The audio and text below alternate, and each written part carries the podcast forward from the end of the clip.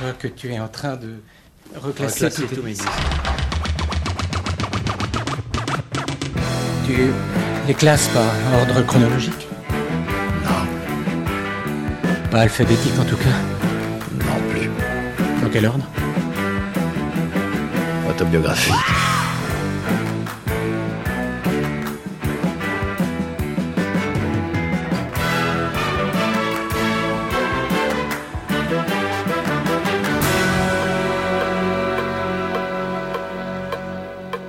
Auditrices, auditeurs, bonjour, bonsoir. Maxime Echen, votre reporter digger pour vous servir. Vous écoutez J'irai diguer chez vous, l'émission où je chine les vinyles et les souvenirs au domicile de leurs détentrices et de leurs détenteurs. Une émission en balado-diffusion sur différentes plateformes Deezer, Spotify, Google Podcast, Apple Podcast, Podcast Addict et hébergée sur Ocha. Au programme de ce nouveau numéro, m'a viré de plus de deux heures chez Yann, moitié de Twin Selector, un duo de DJ basé dans le sud de la France renommé pour leur cinémix, consistant à réorchestrer de manière étonnante des œuvres cinématographiques grâce à une sélection musicale éclectique témoignant d'un digging intense et passionné. Dans cette émission, il sera donc question de 7e art, de bandes originales groovy qui ont fait passer au second plan les nanars qu'elles illustrent, et Yann reviendra également sur ses premiers émois musicaux, ses premiers concerts post-punk au stade Richter de Montpellier, et en profitera pour vous partager quelques curiosités dont seuls les chevronnés mordant la poussière dans les bacs à disques ont le secret. Je ne vous en dis pas plus, bonne écoute à toutes et à tous.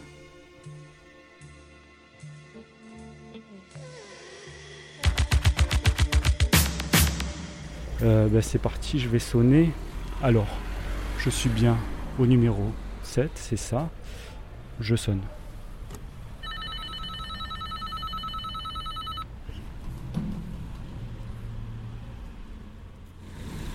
Oui, allô Yann Pardon Yann Non, Yann, c'est pas cet appartement, vous êtes trompé. Ah mince. C'est pas grave. Euh, D'accord. bon, ça commence bien. Je me suis trompé. Alors, euh, quel est son nom de famille hein Alors là, je suis bien embêté. Bah, je vais l'appeler. Voilà, je vais l'appeler. hein. Oui, oui, désolé. Tu m'as dit de sonner à quel nom Ah, d'accord. Ah, ok. Je me suis trompé. Merci.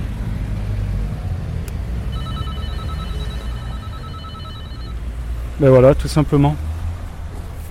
Sais pas pourquoi j'ai sonné à un autre nom. Ouais, merci. Ok. Ouais, c'est parti.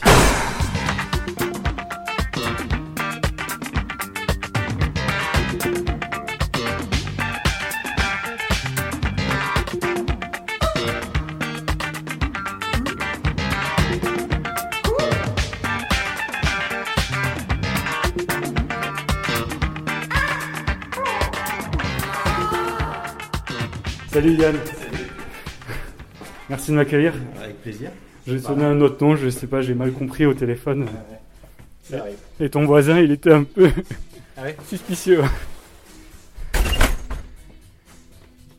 Ouais, bah direct, on rentre, on voit que, que tu aimes la musique, hein. À quoi on le voit Ouais, je sais pas, il y a des idées partout, quoi. Ouais, ouais. Ouais, ça fait. euh, Un peu de CD. Ouais, fait- euh, il y a un moment où on a été obligé de passer au CD de toute façon euh, quand on trouvait plus ce qu'on cherchait en, en vinyle. Mais le gros du gros, c'est euh, du vinyle. Ouais.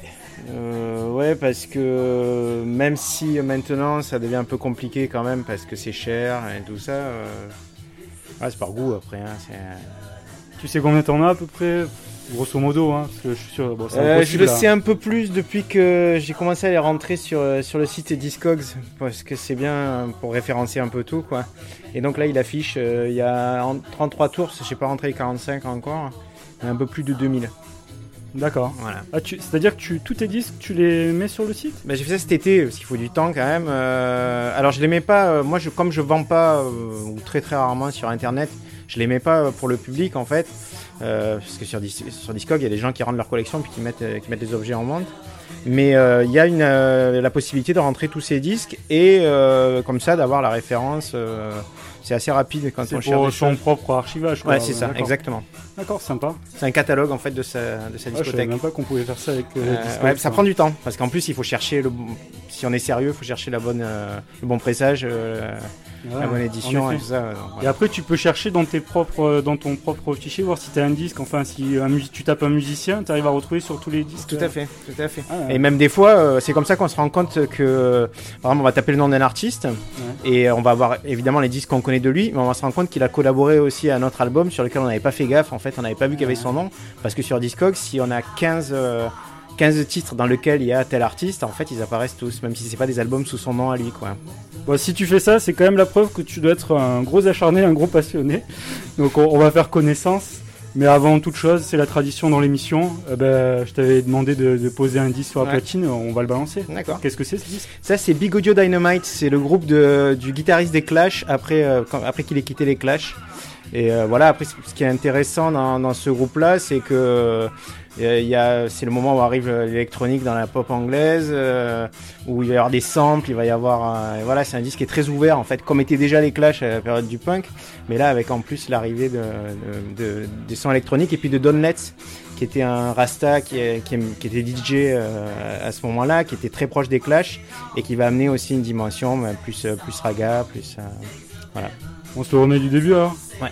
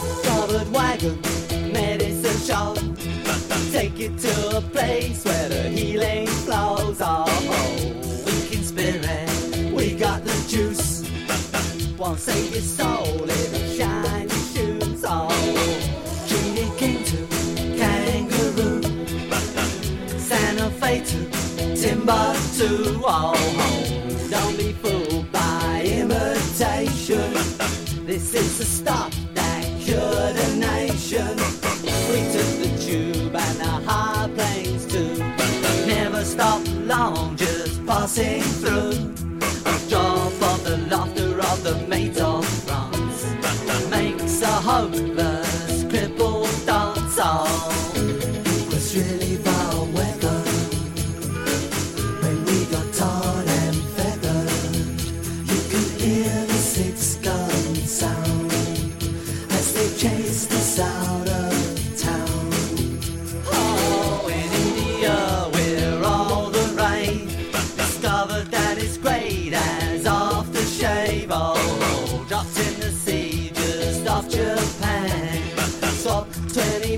For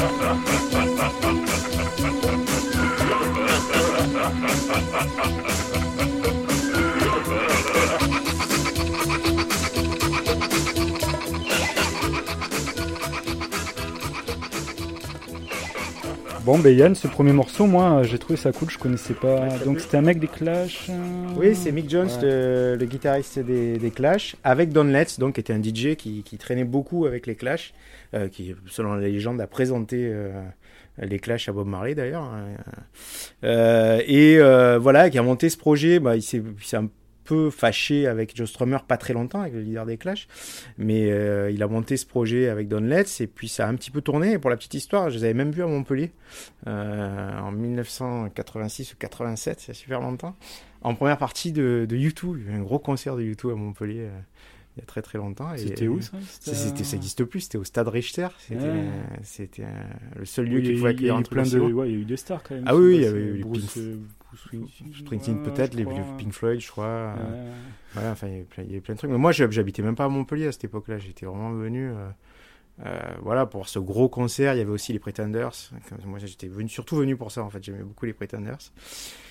Et, et Big Audio Dynamite, c'était le gros bordel sur scène, parce qu'il y y a des machines de partout, c'est- ils étaient, ils étaient assez nombreux et tout ça.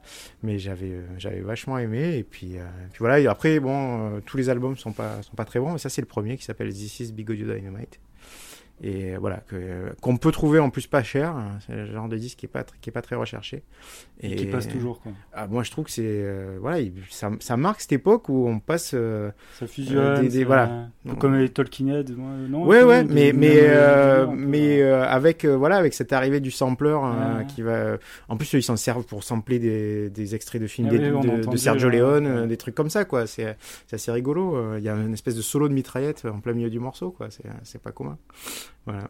Je vais rebondir, tu, tu disais donc tu les as vus à Montpellier, donc euh, va faire connaissance. Je, je l'ai dit en introduction. T'es de Montpellier, toi? T'es natif du coin ou- Alors, natif, non. Euh, moi, je suis né dans le Gard. Euh, très jeune, je suis parti à Avignon et après, j'ai pas mal bougé dans le sud. Et je suis arrivé à Montpellier en terminale. Euh, donc, j'avais 16-17 ans. Lycée Joffre Clémenceau. Je suis arrivé à Clémenceau pour faire ma terminale. Et, euh, et après, j'ai fait un peu de, de fac. Enfin, j'ai beaucoup stagné en fac. J'ai fait beaucoup de première année. Paul Valéry? À Paul Valéry, ouais. ouais. Bon, ça, t'es pas le seul. Ouais, j'ai l'impression que c'était un peu la norme. Et, euh, et après, j'ai commencé à bosser à droite à gauche euh, bah, dans, dans, dans les boulots qui se présentaient. Et, euh, et en même temps, bah, euh, c'est là que j'ai commencé à faire de la radio aussi. Euh, je suis passé par Radio Clapas un petit bout de temps, ouais, dans les années 90, à la fin des années 90. Voilà, et ça fait partie des. j'ai rencontré plein de gens à ce moment-là qui m'ont ouvert au niveau musique. Moi, j'étais très pop rock. c'est vraiment ma culture et mes, mes goûts formateurs, quoi. Tes goûts de lycéen? Ouais, de lycéen. Puis c'était vraiment, euh, même ça remonte très loin. Même gamin, euh, j'ai, très vite, je me suis orienté vers ça, quoi. C'est toujours des rencontres. hein. Moi, quand j'avais 10 ans. euh, j'ai rencontré quelqu'un qui était plus âgé que moi, qui était euh, le frère d'un copain qui ramenait des disques d'Angleterre et qui m'a fait découvrir euh, bah, ce qui se faisait à la fin des années 70, quoi, les jams, euh, euh, un petit peu le punk, ce qui allait devenir la new wave, en fait tout ça, en import direct quoi, chez lui. Et, et voilà, mon éducation musicale s'est faite qu'à qu'à coup de rencontre, mais c'est vrai que pendant très longtemps, je suis resté bloqué sur, sur la musique pop rock. euh. Ça Anglaise reste, ça américaine. reste toujours quand même tes, tes styles de cœur, non Quand même. euh, Bah, j'y reviens tout le temps parce que moi je, je renie rien, même les trucs pires que j'ai pu écouter encore, encore plus jeune ou à cette époque-là, parce qu'on n'a pas tout le temps un bon goût en fait. euh. Donc ouais, je, re- je renie rien, mais c'est vrai que maintenant, euh, euh, c'est pas la, vers, la musique vers laquelle je vais maintenant, c'est pas ça. Euh, en fait, je trouve qu'il se passe pas grand-chose dans cette musique-là, donc euh, euh, c'est très répétitif en fait, c'est des trucs déjà entendus. Donc c'est vrai que j'ai tendance à aller chercher un petit peu ailleurs, mais, euh, mais je renie pas pour autant euh, ce style de musique et ce que j'ai aimé là-dedans. Quoi.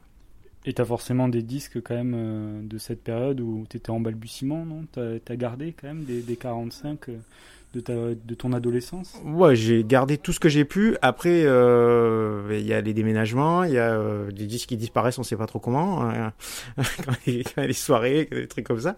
Mais oui, j'ai gardé tout ce que j'ai pu. Puis j'ai, euh, ouais, j'ai un socle, quoi. C'est vrai que, ben voilà, je parlais de The Jam. J'ai l'intégrale des jams et ça fait partie de ce qui m'a formé, quoi. Mais après.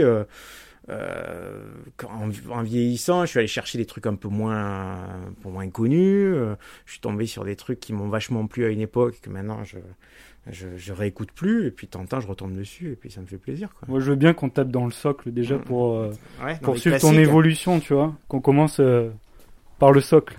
Ah, tu veux vraiment ceux des. euh, Ouais, je- Par exemple, je, ça fait trois fois que je parle des jams. Tu veux Bah, tu vois, moi, les jams, euh, franchement, je suis inculte, quoi. Je, je connais vraiment pas bien, donc euh, Bah, les jams, je sais pas s'il y a un morceau ou vraiment de référence. Ouais, ouais, ouais. Les, les Jams, en fait, c'est un, un groupe donc qui apparaît en 76, euh, je crois, en, Angleterre. Donc au moment où le punk va arriver, et ils sont tout de suite assimilés à ça parce qu'ils font des morceaux euh, euh, très basiques, en fait. euh.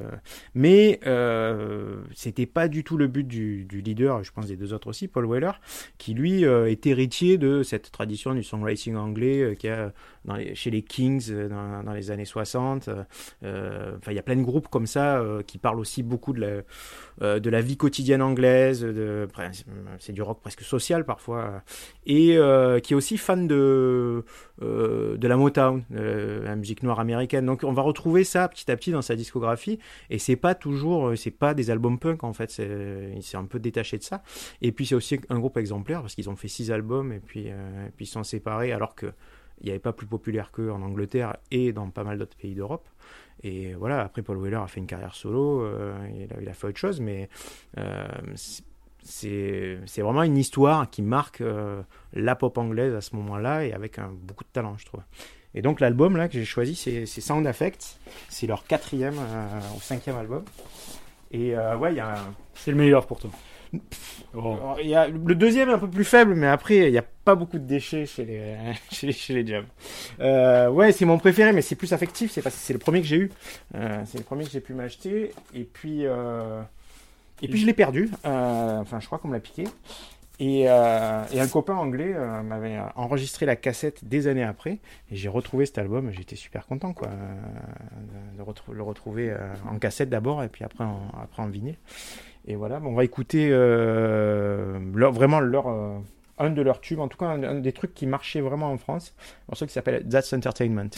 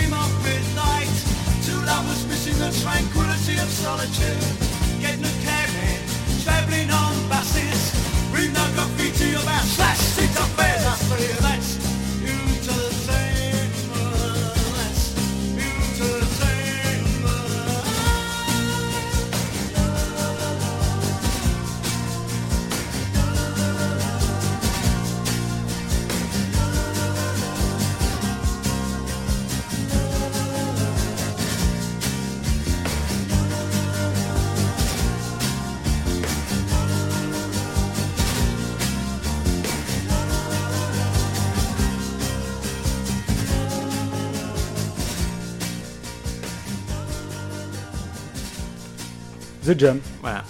Ben, euh, ça, ça va être honteux de ma part. Je crois que j'avais jamais écouté. euh, c'est pas ma génération, quoi. Ouais, il y a un côté générationnel et puis il y a aussi le fait que le groupe a été un peu effacé par, euh, par les Clash et Sex Pistols justement de cette période-là parce qu'ils étaient, il y avait tout le mouvement en punk avec. Et puis aussi que les Jams, c'est bah, c'est un peu comme les Smiths de la période d'après. C'est des groupes qui sont hyper importants en Angleterre, qui ont vraiment, qui, qui étaient premiers euh, dès qu'ils sortaient un album. Et euh, en France, euh, on avait un petit temps de retard là-dessus. hein. Moi, j'avais la chance d'avoir ce, ce frère de copain qui, qui me faisait découvrir des trucs comme ça. Mais, mais c'est vrai que ça n'avait pas la même aura que, que d'autres groupes de la même époque. Quoi. Et t'as toujours acheté des disques? Après, il y a la question financière. Bah j'ai ouais. toujours, j'ai toujours Avec ton, voulu argent, des avec disques. ton argent de poche, euh, gamin, déjà, tu commençais à l'utiliser pour ça Ouais, ça commence, euh, pour moi, ça commence, euh, mon premier souvenir de disque, alors pas qu'on m'a acheté, mais que je me suis acheté moi avec mon argent de poche, et en plus que j'ai euh, j'ai économisé pour acheter, c'est, euh, ça doit être l'année où il est sorti, donc 78 ou 79, je sais pas. C'est l'album de Kiss euh, Dynasty avec euh, voilà la gueule de Kiss, la maquillée, les quatre maquillés et puis le, le tube disco, euh, disco hard rock euh, I Was Made for Loving You. Et voilà, j'avais un copain là aussi, toujours un copain un peu plus âgé qui était fan de hard rock, qui m'a fait découvrir ce groupe-là. J'avais entendu le, le single à la radio et j'ai acheté ce, ce 33 tours avec euh, l'argent que j'avais économisé pendant des mois, euh, l'argent de poche, ouais. Ça devait te titiller quand même à côté d'écouter de la musique comme ça, parce que je vois qu'il y a des guitares qui traînent. Tu as commencé à gratouiller, à avoir envie de toi-même faire de la musique ou pas? Très tard. Euh, j'ai ah, l'envie, euh, c'est tôt, mais j'avais une espèce de complexe par rapport à ça. J'ai un oncle qui est musicien, qui est musicien professionnel, euh, et qui donc lui a suivi un cursus assez classique, a fait une formation, euh, voilà, après t'as conservatoire, tout ça. Et moi, j'avais pas du tout envie de passer par là. j'avais vraiment cette culture rock où je savais qu'ils étaient beaucoup autodidactes et, qu'ils avaient appris sur le tas. Et en même temps, j'avais un tel respect des, musiciens que j'osais pas trop m'y mettre, quoi. Et il a fallu, il a fallu que j'arrive, euh, ouais, presque en fac, ouais, pour commencer à, à- gratouiller un petit peu et à mettre à faire de la musique. euh. Mais c'était à la fois très important, très sérieux pour moi, c'est-à-dire je prenais pas ça à la légère du tout. Et en même temps, il y avait, euh, il y avait cette espèce de complexe quand même de est-ce que je suis bien légitime, euh, moi, qui ai aucune formation, qui n'ai pas appris pour faire de la guitare.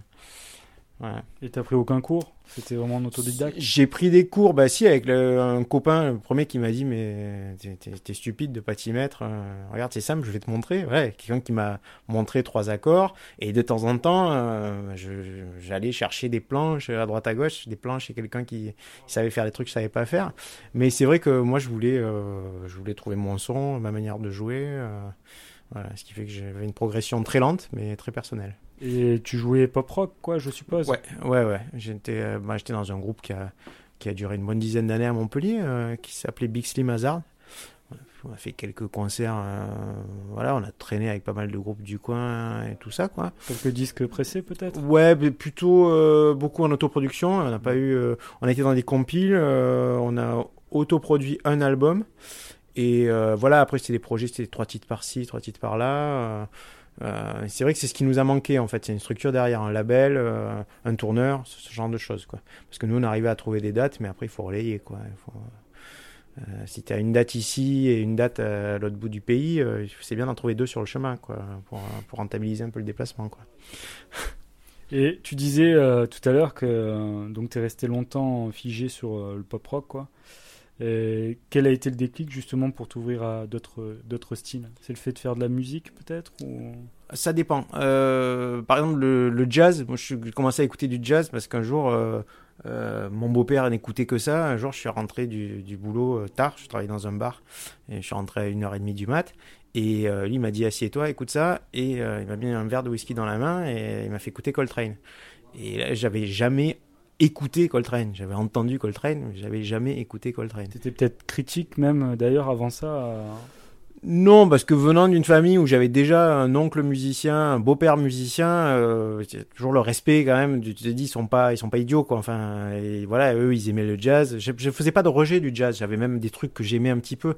Mais disons que c'était un continent pour moi un petit peu fermé. euh, et puis peut-être d'une autre époque. J'imaginais que c'était pas. euh, J'imaginais que c'était intellectuel et du passé. Et en fait, euh, quand j'ai pris Coltrane dans la figure, j'ai compris que c'était pas du tout intellectuel, c'était très physique au contraire, hein, qu'il y avait un truc euh, très spontané, même si lui euh, avait été un grand virtuose, quoi. Et que euh, ben, ça m'explosait un petit peu plus que le rock que j'écoutais à ce moment-là. euh, voilà, ça c'est c'est c'est ma rencontre avec le jazz. Après, euh, C'était quoi le disque de quoi? Love Supreme c'était euh, non, ou- c'était euh, Impressions. Impression. Voilà, où il y a, il y a trois morceaux, je crois, en tout sur, sur l'album. Et c'était vraiment le morceau qui est long. je sais plus comment il s'appelle. c'est pas Impression, c'est un autre. Voilà, enfin c'est. Puis après, euh, après tout ce que j'ai pu trouver de Coltrane, j'ai ramassé parce que c'est devenu un de mes musiciens, euh, euh, voilà, phares. Mais mais euh, un, c'est des périodes, et puis deux, ça se fait vraiment à chaque fois avec quelqu'un qui t'ouvre les oreilles. C'est pas quelqu'un qui que tu vois venir. C'est souvent un petit peu le hasard. voilà, si je sortais pas du boulot, que c'était pas une heure du matin, que j'avais pas eu un verre de whisky dans la main, je suis pas sûr que j'aurais eu l'ouverture et l'attention que j'ai eu à ce moment-là. Moi, je te propose qu'on se dirige vers euh, le bac jazz. Hein. Parce qu'il y a, en fait, euh, je l'ai pas dit, mais Yann, pour les auditeurs qui nous écoutent, il faut que je précise que vraiment tout est bien rangé par euh, style, comme dans un magasin. hein. Euh, et donc, tu as un bac, enfin un bac, c'est une étagère, c'est une Ouais. case d'étagère. Ouais. Tu as Frenchy, traditionnel, blues, country, folk, voice, Beatles, Stone, Beach Boys, euh, qu'est-ce que t'as, rock'n'roll, Africa. Et donc, il y a un jazz par-ci, quoi. Ouais. Mais les étiquettes, c'est pas pour moi, c'est pour ma copine en fait, parce Ah. que parce que elle, elle a, elle a pas du tout cette pratique du de l'objet disque. T'as rangé Ouais. pour elle? Et alors ranger non, mais les étiquettes c'est pour elle, c'est pour qu'elle s'y retrouve en fait. C'est euh, moi que toi, je- tu sais, toi, Ouais. sans... moi, bah oui. je, moi je sais où, où tout se trouve à peu près. Mais elle, ça lui permet voilà, si un jour elle veut piocher un disque au hasard, elle sait dans quelle catégorie elle va aller. Ben, le côté Jamaïque, elle ira pas, je sais. hein. C'est pas c'est pas son truc quoi. Bon, en tout cas, on, on voit direct ton ouverture, hein, ou comment après comment s'est fait tout ce cheminement, on va le découvrir encore. Mais c'est assez impressionnant. Il y a de tout, il y a de tous les styles. hein. Et le jazz, c'est où alors? Le jazz c'est en bas. Tout en bas. Euh, ouais, enfin, c'est pas, c'est, je, je- j'explique que c'est pas hiérarchique quand même, c'est pas, on Oui. part pas du bas vers le meilleur, hein, puisque d'ailleurs, il y a les Français en haut et c'est ce que j'ai pratiquement le moins euh, les- donc euh, c'est pas du tout pour ça, non, non, Euh, le jazz est en bas et euh, le jazz, je l'ai classé en sous-catégorie aussi, quoi, pour, pour m'y retrouver, c'est toujours pareil, quand on, ben, quand on veut écouter des morceaux, quand on veut faire connaître des morceaux, c'est bien de, de pouvoir un petit peu s'y retrouver. Euh, Alors après, euh, Et quand même, Coltrane a sa micro-case, hein, à côté de Miles. Miles Il et, Miles Coltrane, ben, c'est alors à partir du moment où tu commences à en avoir beaucoup d'un artiste, voilà. euh, c'est pas la peine de les coincer dans une autre catégorie ou quoi. euh, voilà, Miles et Coltrane, ils tiennent une case à eux deux. C'est les deux écoles, quoi. C'est Ouais, c'est puis c'est complémentaire puisque Coltrane est passé chez Oui. Miles euh, pendant un moment Oui. et que lui il est parti tracer son sillon alors que Miles euh, a, est- a- a fait des tas d'expériences différentes. On peut dire que Coltrane il est vraiment resté dans même si ça, ça évolue, euh, il on, on sent qu'il y a une recherche permanente d'un truc, une espèce d'absolu du jazz alors que Miles Davis il s'ouvre à des sonorités électriques, euh, il change de, de formule, il casse des formules plusieurs fois. Coltrane cherchait les meilleurs musiciens qui correspondaient à son univers. Il cherchait pas que des musiciens lui apportent Mm. un univers. Voilà, c'est un petit peu, euh, c'est deux démarches très euh, très complémentaires, quoi. Ça dit de mettre un Coltrane ou tu veux peut-être un autre truc de jazz C'est-à-dire euh, si on met un Coltrane, on en a pour, long, on hein. en a pour. euh, Bah, sinon, euh, autre chose en jazz, hein. Ouais, bon, il y a rarement des morceaux courts. Euh, ce que je peux proposer là, qui serait pas mal, que j'ai euh, redécouvert ces temps-ci, c'est un label japonais. Euh, c'est du jazz japonais. euh, ça, je suis tombé dessus aussi par hasard. Il y a un, jour, j'étais au Puce dans le Gard à Alès et euh, je tombe sur un mec qui avait que des disques de jazz japonais neufs. Et puis j'ai compris aussi qu'ils étaient tous du même label, un label qui s'appelle Three Blind Mice, je crois. Et euh, j'ai dit, mais comment ça se fait? Et le mec m'a expliqué qu'il était euh, distributeur français du label à l'époque, qu'il avait arrêté, ce label n'était plus distribué, euh, mais qu'il avait tout le stock euh, chez lui. Et donc c'était pas cher du tout, j'ai pris complètement au pif, j'y connaissais rien. Et j'ai adoré, et il m'avait donné sa carte pour que j'aille chez lui, parce que lui vivait à Avignon, euh, pour, euh, si ça m'intéressait, aller chercher le reste. Le bon plan, quoi. Ouais, sauf que j'ai perdu sa carte. Aïe. donc il me reste... Bah, si vous nous écoutez, monsieur, cher monsieur, Ah, sait-on que- jamais Ouais, mais je Pas, si vous plaît. être plié. euh, Là, il y a peut-être bon, ils, font des- ils sont assez longs les morceaux, mais ils font pas toute la face. Euh, voilà, c'est un album qui s'appelle Scandinavian Suite, euh, qui est euh, de Bingo euh, Mickey. Alors, J'avoue que je connais pas ces Bingo musiciens. Mickey. Je connaissais pas ces musiciens. Alors déjà, c'est des super enregistrements, le label Three Blind Mice. C'est-à-dire au niveau, mais ça, les Japonais, c'est connu. hein, au niveau, pour les audiophiles, pour les gens qui sont vraiment un petit peu maniaques du son, euh, c'est vraiment parfait. Et puis, euh, et puis il y a de tout. Il y a des côtés free, il y a des côtés euh, un peu jazz fusion, barré, tout ça. Là, c'est un tout petit peu plus classique, mais le morceau que je vais mettre, si je me trompe pas, c'est un morceau qui, qui groove bien, quoi.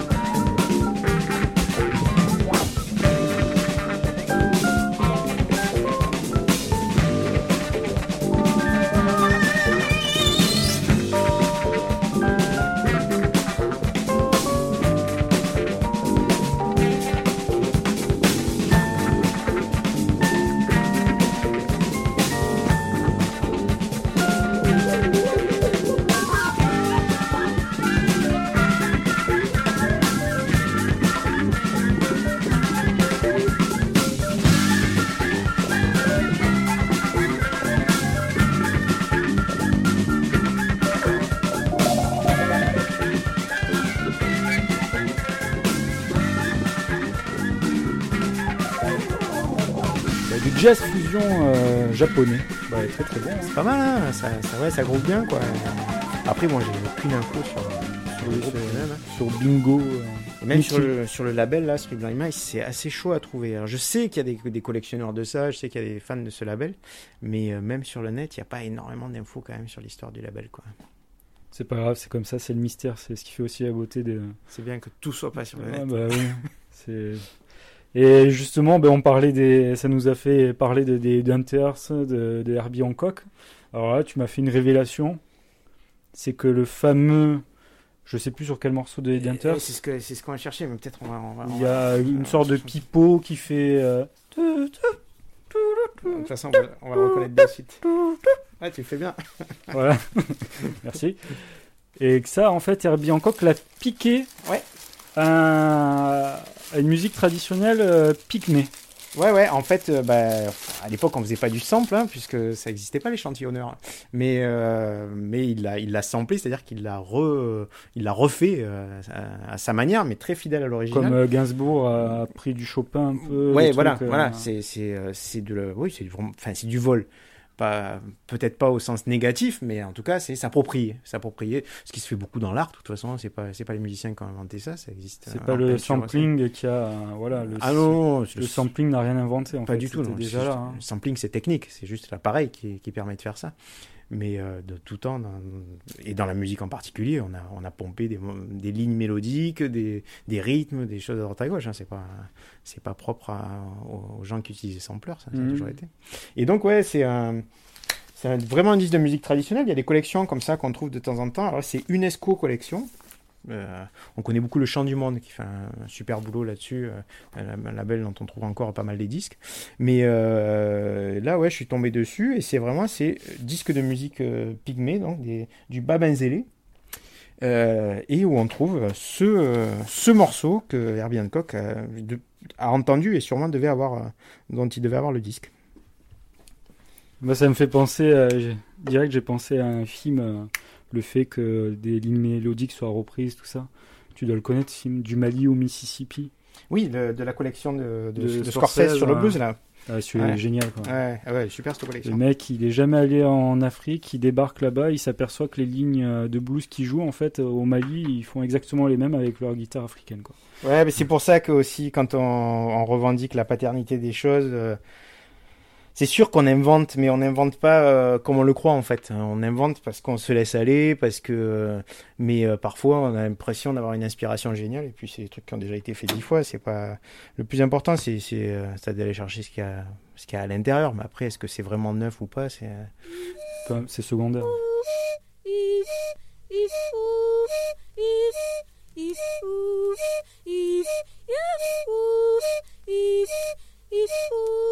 If, if, oof, if, if, oof, if, yes, oof, if, if, oof, if, if, oof, if, if, oof, if, if, oof, oof, if, if, if, oof, if, if, oof, if, if, oof, if, oof, if, if, oof, oof, if, oof, if, if, oof, if, if, oof, if, if, oof, if, if,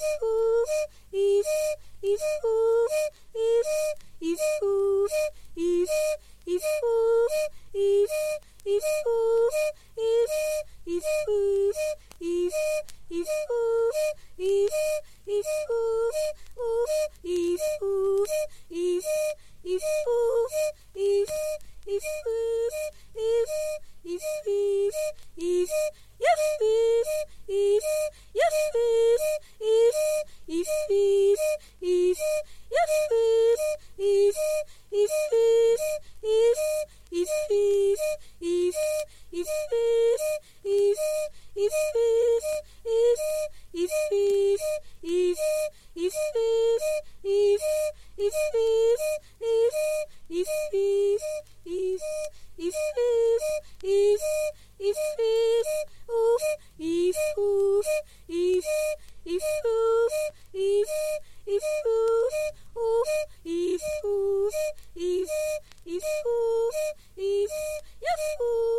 Bah, c'est surprenant, hein. franchement. Euh. Ah, enfin, il n'y a pas de doute, en tout cas, si on connaît le morceau de. Ah, bah, bah, je vous invite, chers auditeurs, à, aller écouter le morceau d'Herbie Hancock euh, et d'Inters. Euh, je crois que c'est le morceau Caméléon. Non, c'est pas Caméléon. Je, je sais, pas si c'est Caméléon ou, sa, reprise ah, de oui, sa Watermelon Man. Je sais pas, c'est un des deux. Euh, Ouais, vous, vous trouverez. Voilà, c'est. Ouais, bah, si t'as d'autres surprises comme ça, hein, euh, pendant que je suis chez toi, n'hésite pas en tout cas à me balancer comme ça du scoop. euh. Du scoop, peut-être pas. Non. Je, je suis pas un chasseur de samples non plus. hein, C'est pas trop mon truc. Je sais qu'il y a des gens qui le font très bien. Et puis, euh, et puis après, ça revient à chercher les albums que tout le monde veut parce qu'il y a le sample original, ouais. le machin et tout. Quand c'est du hasard comme ça, c'est bien. Par contre, je suis, je suis- en ce moment, en tout cas, je suis un peu un chasseur de curiosité, c'est-à-dire de, euh, bah, de trucs euh, qui vont me surprendre moi-même. euh. alors, on peut, on peut partir là-dessus. Il n'y a, pas très longtemps, cet été, euh, j'étais à 7, je passais à 7 et sur, euh, sur une place où il y a une espèce de brocante euh, l'été, il y avait un, un jeune homme polonais qui vendait des disques. Et alors, il vendait des disques qu'on trouve partout, enfin, qu'on trouve partout. Il vendait du Pink Floyd, ce genre de choses. Et puis, il avait un petit paquet de disques polonais euh, sous son. De chez lui. Voilà. Et ça, euh, c'était pas en avant. Donc, je- moi, je me penche vers ce bac-là et je lui dis, mais c'est moi, c'est ça qui m'intéresse. Et il me dit, ah, ça vous intéresse Euh, Voilà, il m'explique qu'il vient de Pologne, tout ça. J'avais compris à son accent. Il va dire, il est bizarre, lui. Qu'est-ce qu'il veut regarder Un bac polonais? Ouais, peut-être qu'il avait déjà essayé de vendre ses trucs polonais et que ça partait pas aussi. Enfin, c'est peut-être pas la première chose que les gens vont chercher, quoi. Et j'ai dit, ouais, bon, après, ça m'intéresse, mais j'y connais rien. Et il m'a dit, mais ne bougez pas. Il m'a sorti une platine euh, à pile qu'il avait aussi euh, derrière son stand. Et j'ai passé euh, un peu plus de deux heures avec lui à écouter euh, ses disques polonais. Et évidemment, j'en ai pris trois ou quatre parce que, parce que j'étais content de tomber sur des, euh, voilà, un pays que je connaissais pas. Avant d'aller à 7, t'étais pas du tout. euh, T'étais à milieu d'imaginer que t'allais revenir avec des disques polonais. quoi. Exactement, exactement. Je, je savais que ça existait, je savais qu'il n'y avait, pas- avait de la musique. euh. et, euh, et voilà, bah, par exemple, ça, ça c'est une bonne découverte. Alors, c'est ce que j'ai ramassé, c'est euh, c'est plutôt post-punk new wave. euh, c'est encore un, un- voilà, un retour vers les années 80 et tout ça, mais, euh, mais avec des morceaux co- complètement inconnus, dans une langue inconnue. Et, et c'est le plaisir, il est là aussi. Quoi. Et tu les as cachés euh, là-bas dans ton bac? Ah ouais, bien sûr, ils sont rangés. Tout est rangé. Donc, alors, 30 Des 33 tours. ah ouais, c'est les 33 tours. Alors les pochettes sont plus light que les, les pochettes françaises. hein.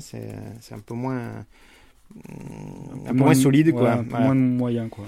Et, euh, et après, bah, heureusement que j'ai écouté parce que sait pas plus que ça, quoi, en voyant les pochettes. Alors voilà, on peut découvrir. euh, Je pense que le nom du groupe c'est Cora Pou- Pudelsi, mais je suis même pas sûr parce qu'il y a écrit Bella Pupa aussi, qui serait, Ouais, qui serait le nom de l'album. ouais. Euh, parce qu'en plus, ouais, je suis allé chercher, mais euh, je me souviens plus. Parce que c'est pas les disques qu'on met tous les jours non plus, quoi. Donc. Et voilà, on peut en... C'était cet été, ça? Ça, c'était cet été, ouais. c'est pour ça, C'était peut-être un, un festivalier, non, du Worldwide ou... Alors, il m'a dit qu'il venait régulièrement à 7. Lui, il venait pour bosser. euh, Il avait fait le Worldwide, effectivement. Et il venait pour bosser aussi, pour faire les vendanges euh, ici. Mais il a un magasin de disques en, en Pologne.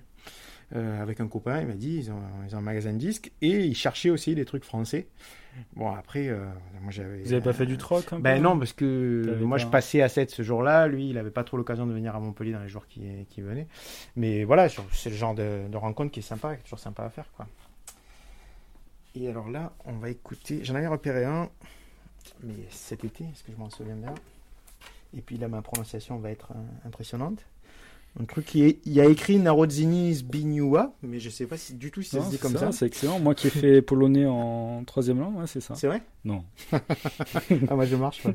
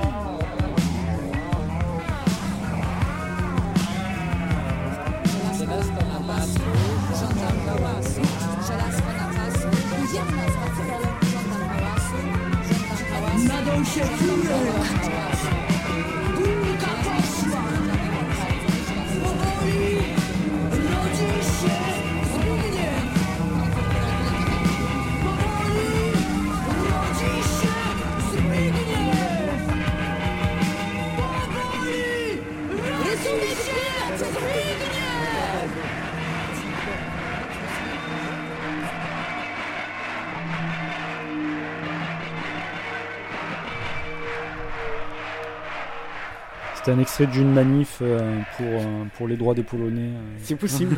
J'avoue que je ne maîtrise pas le, le texte ni la- les thématiques de, de ce groupe-là. Mais en fait, en fait, voilà, c'est quand même assez sympa sur le euh, sur ce que ça marque son époque aussi, quoi. Ça, ça sent vraiment le euh, des années 80. Là, ça rappelle deux, deux trois trucs euh, de plus anglo-saxons. euh. voilà, moi, je, ouais, je suis assez fan de tomber sur ce genre de, de curiosité et puis.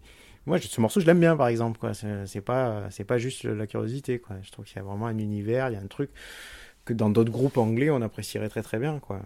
C'est pas parce que c'est polonais que c'est mauvais. Voilà. Et c'est pas parce que c'est polonais que c'est bon non plus, mais voilà, il faut, faut aller chercher. On est retourné dans le rock du coup là. Ouais, c'est vrai, c'est vrai. Et donc, euh, donc tu disais le jazz ça a été une claque. Il y a eu d'autres révélations comme ça après dans dans ton euh, début. Euh, tu t'avais quel âge là? C'est le début d'âge adulte euh le jazz, euh, c'était quand j'avais, quand, j'ai commencé à m'intéresser à Coltrane et donc à écouter tout le jazz derrière. Ça, c'était quand j'avais 16-17 ans à peu près.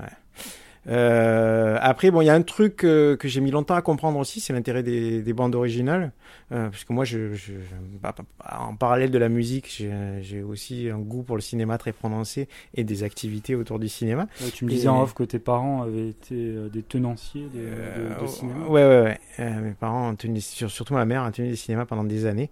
Et, euh, et alors, bon, bah, j'aim- j'aimais les films et j'aimais la musique de films, mais euh, ça s'écoutait pas forcément à part, sauf quelques BO euh, type comédie musicale ou euh, Phantom of the Paradise, enfin ce genre de trucs. Voilà, qui qui fait partie d'ailleurs de mes premiers chocs et cinématographiques et musicaux. J'aimais beaucoup ce- cette musique-là. Brian De Palma. Ouais. Mais, euh, mais là, c'est vraiment, il y a des compos, il y a un groupe, euh, tout ça. Euh, non, non, la musique de film proprement dite, c'est c'est quelque chose que je n'écoutais pas euh, à la maison, quoi. Enfin, c'était, ça faisait partie des films. Et en fait, je sais pas comment c'est venu, peut-être un peu entraînant autour du cinéma. Je me suis rendu compte que là aussi, en fait, si on écoutait de la musique de film en dehors des images, ça ouvrait vers ailleurs, en fait. Que c'est super intéressant parce qu'au départ, c'est des musiques qui sont fonctionnelles, qui sont là pour illustrer quelque chose à l'image ou contredire quelque chose à l'image, enfin, qui doit interférer avec les images. des fois, Voilà. ouais. Ça- ça doit- Et puis, euh, et puis en fait, euh, ça marche autrement quand on les, euh, quand on l'écoute chez soi, quand on le met en soirée, Euh, quand on passe un disque de, de musique de film en soirée ou un morceau de musique de film en soirée, on a une réaction qui est, voilà, qui est complètement décalée par rapport à ce à quoi servait la musique. J'aime bien ce côté euh, détournement aussi, quoi. Du coup, tu as un bac BO. J'ai euh, ouais, j'ai- deux cases, euh, deux cases BO, ouais, c'est c'est- c'est assez développé. Et Euh, c'est euh, très- enfin tes bacs là, ils sont représentatifs de plein de styles, hein, parce qu'en BO il y a plein de styles. euh. Ouais, euh, il peut c'est- y avoir du de musique symphonique, il peut y avoir de la black exploitation. il Tout à fait. Euh, tout à fait. Je, alors, je cours pas après les BO très symphoniques, très arrangés. Après, il y a quelques pointures dedans et quelques musiques qui sont vraiment marquantes. Je vais être très cliché là-dessus, mais les musiques de Bernard Herrmann pour Hitchcock Et pas que pour Hitchcock d'ailleurs, ce que Bernard Herrmann a fait en, en dehors. euh, Scorsese, Taxi euh, Driver, voilà, jusqu'- jusqu'à. Taxi Driver, mais là, là, il, est, il est passé dans un autre type d'orchestration. Euh, là, là- là, évidemment, c'est intéressant parce que parce que c'est un peu dérangeant au niveau du son, parce que voilà, il n'y a pas que euh, l'idée qu'on va faire euh, une grande orchestration, il y a aussi l'idée qu'on va aller chercher le spectateur euh, par la musique comme on le fait avec l'image. Mais c'est vrai que euh, la partie plus électrique ou plus synthétique de, de la BO va, va, va m'attirer plus. Mais il y a tellement de choses différentes dans cet univers-là que, que c'est difficile d'en faire le tour. Quoi. T'en as une en tête là, un truc vraiment, une BO que tu, tu te passes souvent euh, Euh, ouais, une BO que je me passe souvent, bah, il y a Phantom of Paradise dont je parlais, mais ou, ou des trucs plus rares, peut-être plus curieux, euh, plus. euh, Alors ça, je sais pas. Par exemple, ça même le film, j'ai jamais vu moi. Euh, Ça c'est pas mal, là, la route de Salina. Ouais, c'est ça. Ah yes. Tu connais Carlen Schaeffer. hein. Les, Euh, les- les gants blancs du diable. Ouais, j'ai jamais vu le film et je vois cette BO, je vois ce que c'est. Moi ouais. non plus, j'ai jamais vu le film. Ah, peut-être c'est. euh, C'est peut-être pas le- ce que tu voulais entendre, je sais pas. Oh si si si non j'aime bien J'ai- j'aime beaucoup cet arrangeur euh, Carlen Schaeffer c'est lui qui a fait euh, pour Bernard Lavillier Ouais, ouais. les le- comment ça s'appelle? L'extraordinaire histoire du, du billet de banque là morceau psychédélique Ouais, complet, ouais, sur, euh, sur le, sur le Stéphanois, sur l'album sur le Stéphanois ouais, c'est lui qui est dessus euh, et il y a sa patte quoi je sais sur cette BO Ouais, ouais, t'as l'air d'avoir euh, pressage original non? Ouais, ça c'est Oh, alors, ça, ça, c'est sur hein. un truc incroyable. Celle-là, je savais qu'elle était recherchée, moi, qui suis pas un furieux des cotes et tout ça. Euh, comme elle m'intéressait, comme j'avais déjà entendu des extraits, euh, je savais qu'elle était recherchée. Et ça, bon, c'est un truc de fou, quoi. C'est je vais au puce à 7 euh, chez un mec qui a des centaines de disques en très mauvais état. D'ailleurs, elle est pas en super état. Et euh, 50 centimes, quoi. 50 centimes Donc là, on n'hésite pas trop, quoi. Enfin, même si on n'est pas, si on est, mais bon, je suis pas là pour faire du business, j'ai gardé. Hein. Je, je suis pas allé la revendre 150 euros sur internet. Mais voilà, quoi. Alors après, bon, bah, cette BO, elle est, elle est magique, quoi. Je sais pas ce qu'on peut mettre. euh. On a beaucoup écouté de morceaux longs, on va peut-être, euh, va peut-être faire court. Il y a un morceau qui groove bien.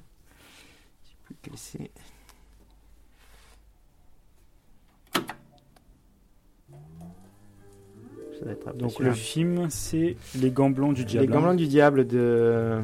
un... Le réalisateur est aussi comédien, je crois. Euh, je suis sûr même. Euh, Laszlo Zabo. Un mec qui a beaucoup tourné, euh, qui est assez, euh, assez imposant et a tourné dans quelques films de, de la nouvelle vague. Et il est aussi dans La Sentinelle de Arnaud Desplechin, le premier film d'Arnaud Desplechin. Je crois que c'est lui qui est dedans, euh, cet acteur. Et ça, c'est un- une de ses rares réalisations.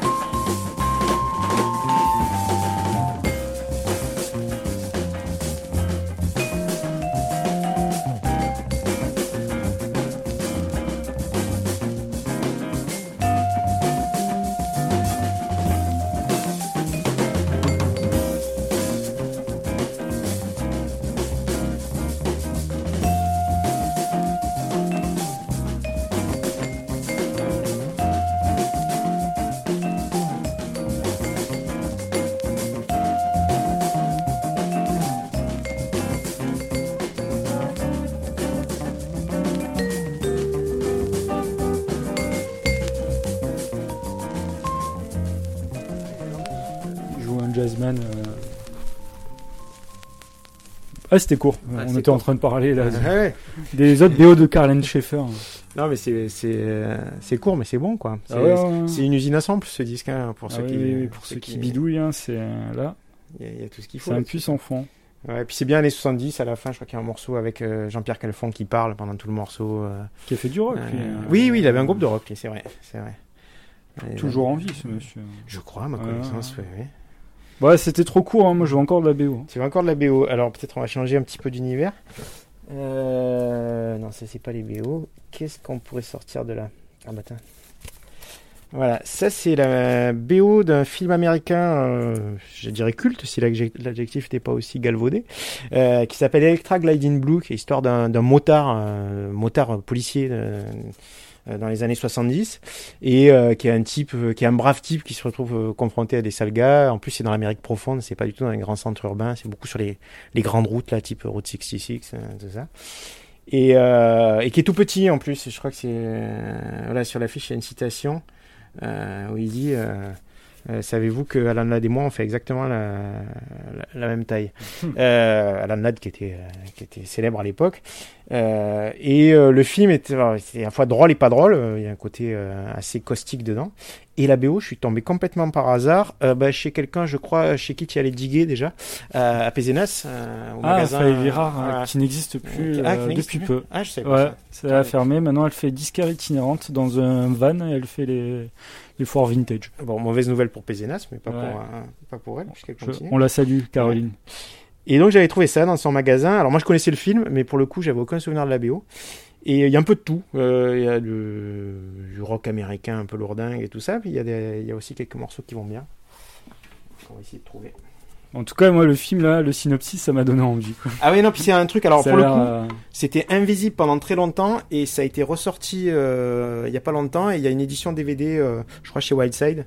Euh, donc maintenant le film est, euh, voilà, Ouais. est visible. C'est un truc à mater avant les élections américaines. Quoi. Ouais, je sais pas si ça, ça va nous, euh, nous rassurer en fait de voir ça. Alors, bah, ah oui, ce que je fais souvent, c'est quand j'achète des BO, je regarde s'il n'y a pas un morceau qui s'appelle The Chase, ce qui veut dire la poursuite. Et en général, c'est les morceaux qui envoient quoi. Et là, je me suis pas trompé.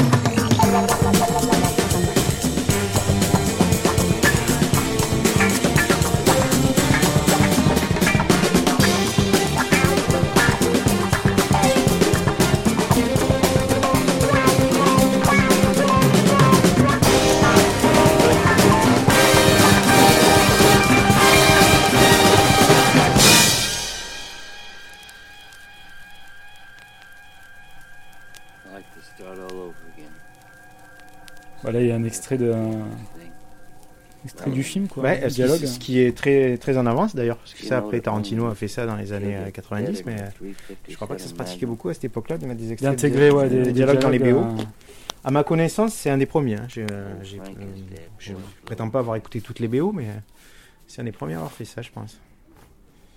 Et quand même, il faut le préciser aux, aux auditeurs, euh, tu es fan de BO, entre autres, et quand même, tu, fais de la musique pour, euh, pour l'image, toi, en quelque sorte aussi. Il m'arrive, oui, de pratiquer des, des expériences de ciné-concert, c'est-à-dire en tant que musicien d'accompagner des films, ou de ciné-mix en tant que, DJ, sélecteur, euh, faire une BO sur des films qui en ont pas forcément besoin de rajouter de, de la musique sur des films. Parce que c'est avec ton frangin, ouais, vous avez Ouais. monté euh, un duo, vous Oui. êtes les Twin Selectors. Twin Selector, c'est notre euh, duo de, ouais, de sélecteurs euh, où on fait. euh, bah, en fait, on a monté ça au départ un petit peu par hasard avec le festival du roman noir à Frontignan, le, le FIRN, où on a commencé à, à animer un petit, enfin animer, à passer de la musique pendant les apéros, puis les soirées sur la plage, parce qu'ils font avec tous leurs invités, ils font des soirées. Euh, sur, sur la plage à Frontignan. Et puis petit à petit, euh, on a essayé de jouer à droite à gauche. Et puis, on, comme on a tous les deux ce goût du cinéma, on s'est aussi lancé dans ce genre de projet, d'accompagner les, les films avec des disques. C'est bien, ça, ça fait vivre les disques autrement aussi. Et pour les soirées, c'est une ambiance différente, c'est des- d'autres disques. Euh, nous, le principe en fait de Twin Selector, c'est, c'est- ça correspond un petit peu à nos personnalités, je pense. C'est comme là, c'est de tout mélanger en fait. C'est de pas faire une soirée euh, punk rock ou soul ou je sais pas quoi. C'est vraiment et nous-mêmes de, de se surprendre. On, quand on est deux, on fait beaucoup en ping-pong, c'est-à-dire euh, il y en a un qui met un morceau et l'autre réagit et va, va amener autre chose derrière. Et euh, une soirée avec nous, euh, on peut vraiment passer de voilà, de pop 60s française à des, euh, des trucs barrés, euh, du jazz. voilà, c'est au feeling. C'est pas toujours ce que les gens attendent, mais c'est aussi pour ça qu'on joue là où on, où on a bien annoncé la couleur avant et où les gens savent ce qui. Est-ce que vous balancez parfois quand même des trucs un peu populaires pour raccrocher les gens Oui, oui, non, on n'est pas non plus. de la reprise peut-être? Oui, oui, c'est pas. Non, mais même, même des tubes, c'est pas une démarche euh, euh, élitiste forcément. C'est juste qu'on n'a pas envie de passer ce que tout le monde passe. Donc, si on passe des trucs très connus, on va pas passer les trucs qu'on entend partout, euh, les vieux tubes qu'on entend partout. On va aller en chercher d'autres qui sont un peu oubliés ou voilà, ou des reprises décalées. Mais ça- même ça, ça se fait beaucoup. Euh, Ça- ça- C'est devenu convenu. quoi. Ouais, c'est ça. Donc après, bah, quitte à avoir une reprise décalée, il faut vraiment qu'elle soit bien, bien, qu'elle soit bien inattendue, euh, tout ça. Bah, après, c'est un peu le jeu de tous les DJ. Ils font tous la, la même chose, c'est-à-dire d'aller chercher son, euh, ses trucs à soi, ses, ses cartouches, ses, ses petites spécialités. Donc voilà, il y, a- il y a un jeu, il y a un côté ludique aussi d'aller chercher des morceaux qui sont pas les mêmes que ce que, ce que passent les autres, quoi. Tu veux pas nous balancer une de tes cartouches là, une petite botte secrète de, de début de soirée pour euh, ambiancer euh, Alors, ça, c'est par période, hein, les, euh, les, les trucs que je vais sortir. Là, tu me dis- j'avais pas réfléchi à ça. Euh, un truc vraiment euh, décalé ou surprenant. Ah, si, il y a un truc que j'adore, tiens.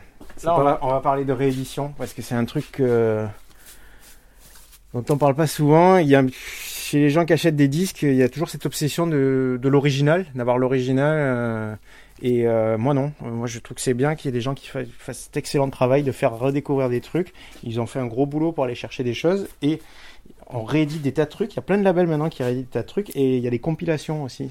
C'est- pas le genre de choses qui sont le plus recherchées, les compilations. Souvent on cherche les albums ou les 45 tours. Là c'est une compilation qui s'appelle Nippon Girls, euh, qui est faite par une américaine qui est complètement dingue de chanteuse 60s de tous les pays du monde. En France, évidemment, elle va aimer euh, non seulement Françoise Hardy et France Gall, mais aussi des trucs plus pointus. Elle est, vraiment très très calée. Et euh, elle a fait une sélection euh, qui est parue bah, sur deux albums en fait vinyle et sur un CD, je crois. Même je crois qu'en CD il y a deux volumes, qui s'appelle donc Nippon Girls. C'est que des japonaises qui font de la pop des années 60, quoi. et c'est un trésor, quoi. Et puis alors là, on peut taper au hasard. Avec ce, disque-là, on se plante pas beaucoup. Et ça, ça marche quoi en soirée ça... Ah mais c'est irrésistible. enfin, moi je trouve ça irrésistible. Là, Elle voilà. chante en anglais ou ça dépend Ah, euh, souvent en japonais. Alors des fois, il y a au milieu des chansons en japonais, il y a du texte en anglais, ça arrive. Euh, des textes totalement en anglais, j'ai pas souvenir.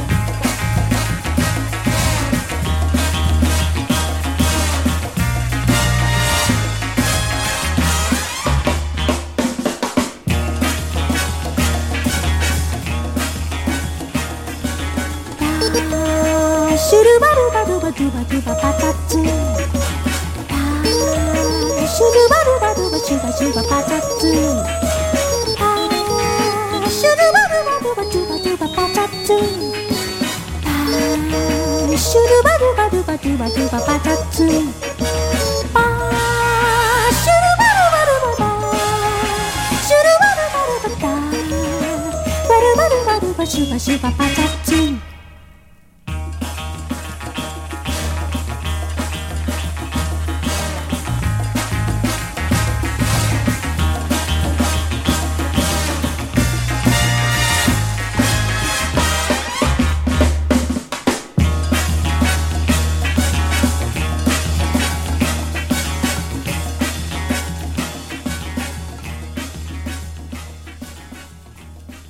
très sympa ça. hein.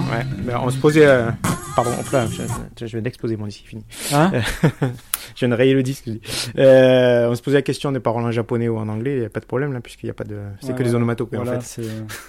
C'était En tout cas, très belle réédition hein, à l'intérieur et tout. et- Ouais, ouais, la nana s'appelle Sheila Burgle, je crois, la, la fille qui fait ça, qui est, qui est donc une DJ américaine. Et euh, bon, c'est soigné, quoi. Ils ont fait un beau travail. Il y a, il y a une explication un petit peu de ce qu'a été cette vague euh, à l'intérieur du disque. Un petit poster hein, qui va bien, euh, avec toutes les, les pochettes de 45. C'est sûr que si on trouve les 45 originaux, euh, c'est super, mais il faut s'accrocher, quoi. Bah, déjà, il faut aller au Japon, je Faut pense. aller au Japon, ouais. Et puis, euh, et puis c'est le genre de choses qui est maintenant est très très recherché. euh, euh, on ne tombe pas là-dessus par hasard, quoi. Il faut être riche pour s'acheter ce genre de choses. Toi, justement, tu te fais des. euh, Tu me disais en off, des petits voyages quand même, digging. Enfin, en quelque sorte. Moi, à partir du moment où je bouge dans une ville, euh, je vais voir s'il n'y a pas un disquaire. Euh, après, euh, évidemment, il y, a des, il y a des endroits où on est sûr d'en trouver, les capitales, les capitales européennes en particulier, à Londres, à Madrid, à Rome. voilà, c'est des endroits où je suis allé. Où, avant, on fait une recherche pour savoir euh, où sont les disquaires, quelle est leur spécialité, et puis même on en trouve un petit peu par hasard parce qu'ils sont pas forcément tous référencés. Donc euh, ouais, c'est un plaisir ça aussi découvrir une ville par ses disquaires. Hors Europe, t'as déjà digué T'as eu l'occasion ou pas? Euh, hors Europe, euh, non. Enfin, si, mais c'était la période du CD. Quoi. Je, suis allé, je suis allé au Québec, la période où on ne trouvait plus de vinyle. Et, euh, et les CD étaient moins chers qu'ici. Donc, euh, j'achetais plutôt des nouveautés. Là. J'achetais plutôt les, les trucs qui venaient de sortir. Quoi. Et à Londres, tu vas une fois par an à peu près? À peu près une fois par an, ouais. euh, bah, voilà, c'est une ville qu'on aime, beaucoup avec ma, ma compagne. Et alors cette année, par exemple, je suis revenu avec que les 45 tours pratiquement. C'est pas, c'est, des périodes quoi. hein, c'est sur quoi on tombe. Et puis moi, en ce moment, j'avais envie un petit peu de remonter mes caisses de 45. Voilà, j'ai, ramené les têtes 45.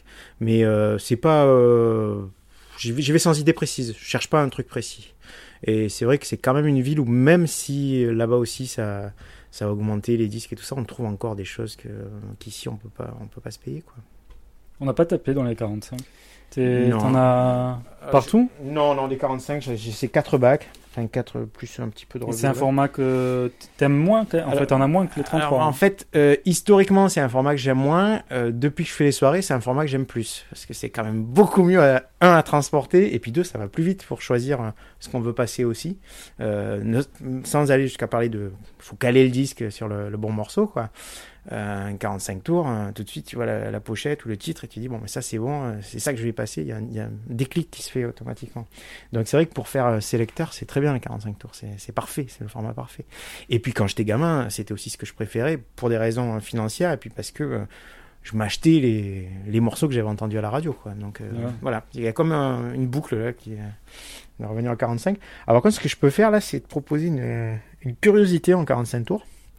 Euh, un truc que j'ai chopé il y a pas longtemps et c'est en plus c'est la, personne qui a créé le label, si on peut appeler ça un label, qui me l'a donné. C'est au justement, dont je parlais tout à l'heure, le Festival du roman noir, où il y a aussi des dessinateurs de bande dessinée. Il y a un dessinateur qui s'appelle Ibn Al-Rabin, qui déjà est très doué en bande dessinée. Quand j'avais flashé sur, sur son travail. Mais là, il faisait des ateliers, des ateliers de, de fanzine. Et euh, il passait de la musique sur un petit électrophone. Et à un moment donné, il passe un disque sur lequel je flash totalement. Alors, c'est du français. Je crois que c'est le premier français que je passe depuis le, Ouais. le début, là. Euh, ça s'appelle Tétu Piaf. Et en fait, c'est une femme et sa fille qui s'enregistrent.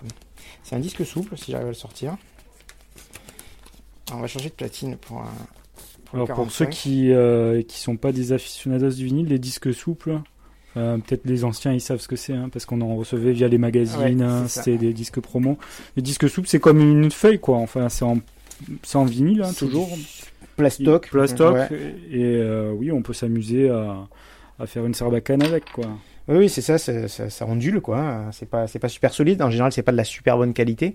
Mais lui, il avait un tout petit label euh, où il a sorti 4-5 disques comme ça, euh, d'après- d'après ce que je, ce que j'ai pu repérer. Et tous, voilà, ce format souple, ce qui permet de les vendre pas du tout cher. Moi, il me l'a carrément donné. Euh, et donc, on va écouter ce, ce groupe très étrange, euh, Tétu Piaf. Alors, il y a peut-être à qui ça va casser les oreilles, parce que c'est quand même. euh, Vous allez voir. Cette fois-ci, c'est la bonne.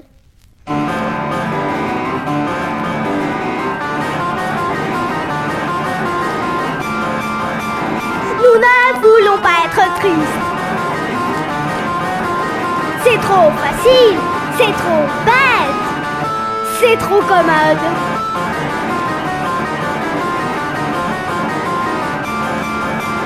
On en a trop souvent l'occasion. C'est pas malin. Tout le monde est triste. C'est pas malin. Tout le monde est triste.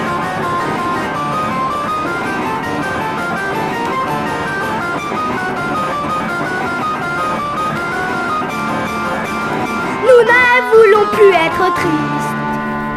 Et ça c'est fou. hein. Voilà. Moi, c'est le genre Donc, de euh, truc. un poème surréaliste. euh, Ouais, ouais, ouais, c'est là, là c'est un, un poème qui est adapté. Après, c'est des textes qu'elle écrit elle, je pense. Enfin, je sais pas. Moi, je connais très très peu de choses sur ce groupe. Je sais qu'ils ont un peu joué dans leur région. hein. Je, je sais plus vers où ils sont. Le label, il était en Suisse. Ibn Al Rabin, il est, il est en Suisse. Et lui-même, il fait de la musique et il fait des trucs intéressants. J'ai un, il m'a, offert son album aussi où euh, c'est des longs morceaux un peu euh, instrumentaux avec euh, euh, des, des, des- boucles, mais des boucles jouées, quoi, des, des, des- motifs qui reviennent et tout ça. Il a fait une reprise de, du tube de Black, là, euh, Wonderful Life. C'est un gros tube de la fin des années 80 euh, qui est extraordinaire. Moi, j'adore sa reprise. Voilà, c'est des, micro-labels. C'est des gens qui font un boulot vraiment. Un, c'est impossible de gagner des sous, même de, de rentabiliser ce qu'on fait. Et puis, euh, la diffusion est très très compliquée. Mais euh, comme sa démarche en bande dessinée, euh, il a, il a cette, cette approche-là de, voilà, de révéler des, des petits- des petits, petits talents comme ça. C'est étrange, ce- ce- cette, Ah ouais, clavecin là, psy- enfin je sais pas, free. ouais, un peu saturé, un peu, clavecin. ouais. Ça m'a fait penser à un disque que j'ai, Baroque Jazz Trio là. Ouais, je connais avec pas. du clavecin, euh, du free jazz avec du clavecin. Cool. Voilà le genre de truc que j'aime bien choper en 45. Bon, après, j'ai eu des trucs beaucoup plus classiques que ça. hein. Euh, bah, on peut revenir euh, au BO, peut-être, dans le 45. Euh, alors, ouais. Donc là, on est plutôt dans le bac groovy. hein. Le groove c'est quand même un truc, ouais. Tu, Bah, tu cherches quoi. tu- C'est-à-dire que, hon- honnêtement, moi, euh, quand j'ai commencé à écouter de la musique, euh, j'ai commencé à danser aussi. Enfin, voilà, on faisait- quand j'étais gamin, on faisait des, des fêtes. euh, et euh, la musique, c'est ça aussi, quoi. Enfin, il faut que ça, faut que ça fasse remuer, quoi.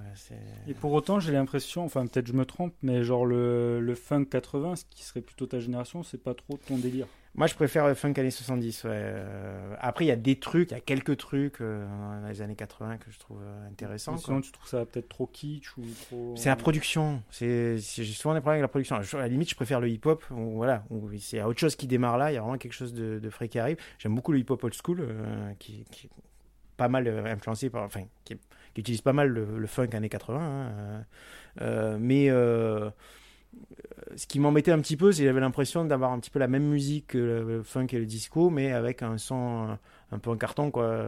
Certaines productions des années 80 qui, que je trouve un petit peu limite, quoi. Et, euh, je trouve, voilà, ça a vraiment. euh, L'arrivée du hip-hop a amené quelque chose en plus à cette musique-là qui était un petit peu en train de regarder en arrière, je trouvais, quoi. Il n'y a pas grand-chose qui, musicalement qui me fait vraiment triper dans la- À part, voilà, à part des gens comme Prince, qui sont vraiment des pointures. euh, y a- je suis pas très très fan non, de ce son-là. ouais.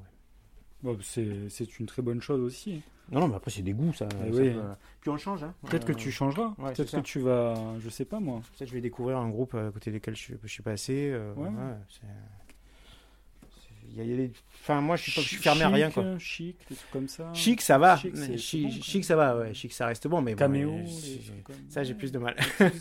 ouais, c'est moins mon truc. Ah, moi Mais- j'aime bien dans une petite euh, 206 Peugeot là. les- les- Ah, voilà, c'est tout de suite, il y a un Ah, contexte. les, les vitres ouvertes là. euh, ça passe. Moi, j'ai une ça. 206, Ah, mais, ben, mais j'ai pas, pas, Ouais, pas d'album de.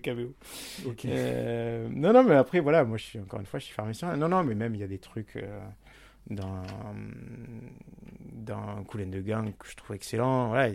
Mais en fait, ce que je trouve excellent, c'est des trucs qui étaient déjà présents dans les années 70. C'est-à-dire, c'est des lignes de basse, euh, des rythmiques qui claquent, tout ça. Puis alors, autant je peux aimer les balades dans des tas de domaines musicaux, autant les groupes de funk qui se mettent à faire des trucs sentimentaux, euh, souvent, j'ai beaucoup, beaucoup de mal, quoi. Ouais. Euh, Du coup, la sol, sol, ça doit moins te. ben si, justement, je si, préfère, je préfère euh, que ce soit vraiment soul et que Ouais. et voilà, qu'il y ait des voix un petit peu à tomber par terre. Euh, moi, il y a quelques voix des années 70 euh, que je trouve euh, vraiment magistrales et qui ont continué dans les années 80. Euh, mais, mais ces groupes qui font, qui font un espèce de funk disco et puis qui se sentent obligés de mettre des balades dedans et ça dégouline de sirop et tout ça, j'ai plus de mal. quoi. Voilà. C'est moins mon truc. Donc là, on va écouter Non, musique du film Euh, Candy. Voilà, un film qui s'appelle Candy, rien à voir avec la série dessinée euh, des années 80. hein. Euh, C'est une, c'est un film un peu érotisant, euh, d'après ce que j'ai pu lire. Un film un peu, euh, bah, un peu comme tout à l'heure, Les Gants Blancs du Diable, un film un peu barré des années 70, euh, ça. Et alors, c'est, je sais pas si c'est marqué là, je, je crois que c'est offert par. Ce disque- Ah non, c'est pas celui-là, je croyais qu'il était offert par. Si, c'est ça. Offert par Antar, qui était station, euh, station service de l'époque où on achetait de l'essence. Donc c'est quelqu'un qui a dû le, qui a dû l'avoir avec son plein d'essence, ce 45 tours, quoi. Et euh, ben, c'est assez, euh, c'est assez étonnant comme truc. J'ai acheté ça euh, dans un cache converteur à côté de chez moi. Là aussi. Et c'est cher. français. Ah oui, oui, Apparemment. Ouais, ouais. Chaps. Ouais, ouais, Chaps, c'est un groupe. euh, un- Alors, ouais, c'est quand même des compositions de Dave Grusin, lui est un, jazzman, un- un euh, compositeur euh, américain, ouais, qui a fait beaucoup de De- BO. et, BO, ouais. Ouais, je pas au début. Ah ouais, je crois qu'il est puissant. euh. Et derrière la direction et l'arrangement musical, il y a un certain Jean Chaponnet. Inconnu au bataillon.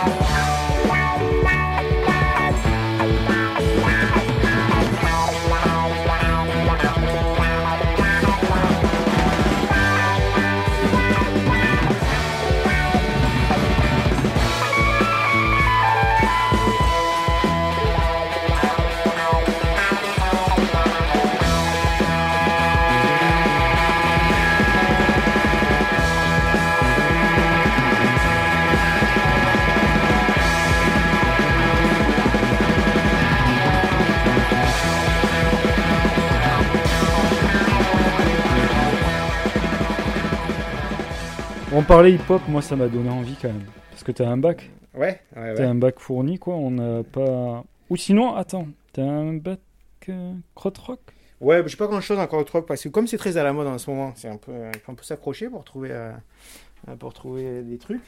Parce Euh, que quelque part, c'est un peu aussi une des bases euh, du hip-hop. Hein. Oui, oui, bah c'est surtout. euh, Donc on peut passer d'abord ça et après bifurquer sur le bac à côté. Ah, si tu veux, si tu veux. Euh, bah, alors il y a plusieurs trucs, il y a les classiques, il y a Cannes et Kraftwerk, euh, voilà, qui sont un petit peu les, deux références. Enfin, Kraftwerk étant plus euh, pionnier de la musique électronique, vraiment dans l'espèce de fu- fusion qu'il y avait dans, le rock allemand à ce moment-là.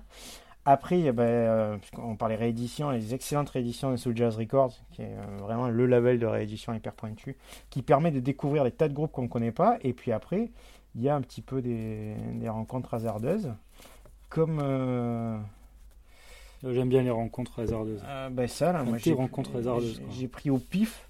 En fait, il paraît que c'est un ce qu'on appelle un super groupe, c'est-à-dire c'est composé de, de musiciens qui ont joué dans d'autres groupes de, euh, allemands avant. Euh, alors moi je les confonds un peu tous, là, tous là, mais il y a, il y a Dieter Mobus qui, avait- qui s'appelait Mobus avant euh, sous son, son groupe à lui. Et donc là le groupe euh, s'appelle Harmonia. La pochette est un peu dégueulasse devant, je trouve. Elle donne pas envie. C'est pas beau. Hein, c'est Ah, pas beau. c'est moche. Hein. Ah non, mais moi je l'ai, je l'ai soulevé, je l'ai retourné et là j'ai commencé à voir les noms. Et je me suis dit, oula, ça, ça me parle. euh, euh, c'est la bonne époque, c'est le bon label. C'est, c'est Label Brain là, qui est. qui est- Il faut pas hésiter en fait quand on dit sur Label Brain en général. Harmonia Deluxe. Ouais. Et. Euh, Et voilà, bon après. ça, c'est pas un disque que tu peux passer en soirée. Non, parce que c'est assez. euh, c'est presque euh, New Age comme musique, quoi. C'est, un petit peu planant. euh. Enfin, tu peux Pour un cinémix, peut-être, Voilà, pour un cinémix, c'est très bien. Et puis, euh, puis comme nous, euh, dans- avec des Twin Selectors, on passe un petit peu partout. On fait pas que passer de la musique pour danser. Euh, en ambiance, ça peut être bien, quoi. Quand on fait euh, les apéros euh, de, de- de midi euh, au festival de, Frontignan, on peut passer ce genre de, de trucs. Ça dépend en fait vraiment des moments. Alors pour le coup, je connais pas l'album par cœur. Puis ils sont longs. hein. On part encore sur des morceaux très longs. Bah, c'est pas grave, on va en prendre plein les oreilles. hein. Là, il y- en a des un peu plus courts. Ça aussi, c'est un truc que j'ai acheté il y a pas longtemps, alors je, je le connais pas super bien. C'est ça le problème d'avoir beaucoup de disques. T'achètes euh, tous les mois? Ouais, c'est enfin. un problème. C'est un problème. euh, c'est- Ouais, c'est-à-dire qu'il y a, y y deux problèmes. Il y a la question financière et la question de la place. Euh, donc, euh, je m'impose un des sauverages euh, qui sont pas très très douloureux non plus. Je- même quand on est addict comme ça, on- voilà, à partir du moment où on sait pourquoi on le fait, c'est pas très très dur. Mais c'est vrai que de temps en temps, il faut se calmer parce que parce Faut que sinon, écouter ce qu'on a aussi. C'est ça. Si- Sinon, on accumule des disques et puis on n'en fait pas grand chose, quoi. Tu te fais taper les doigts dessus par ta copine? Non, pas du tout. Non, elle, est, elle est très tolérante là-dessus. C'est juste que c'est de moi-même. C'est juste que c'est Mm. moi qui occupe la plus grande place de, de l'appartement avec mes disques.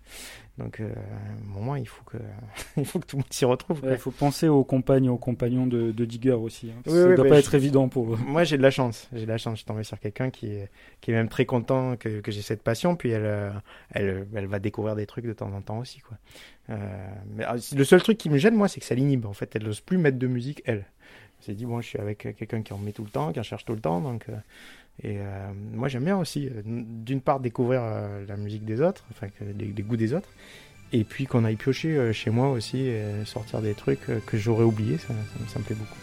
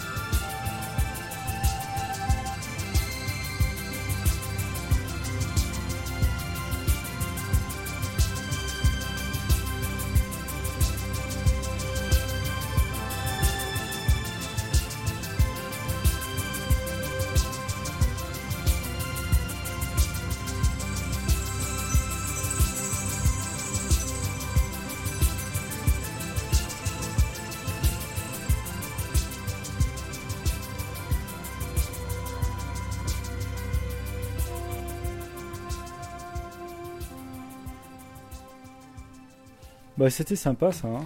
C'est bon, voilà. c'est Avant-gardiste, c'est- euh, c'est vraiment les 1975. hein. Ouais, il y a un côté un peu, un peu répétitif à Terry Riley, là, ce genre, ce genre de musicien.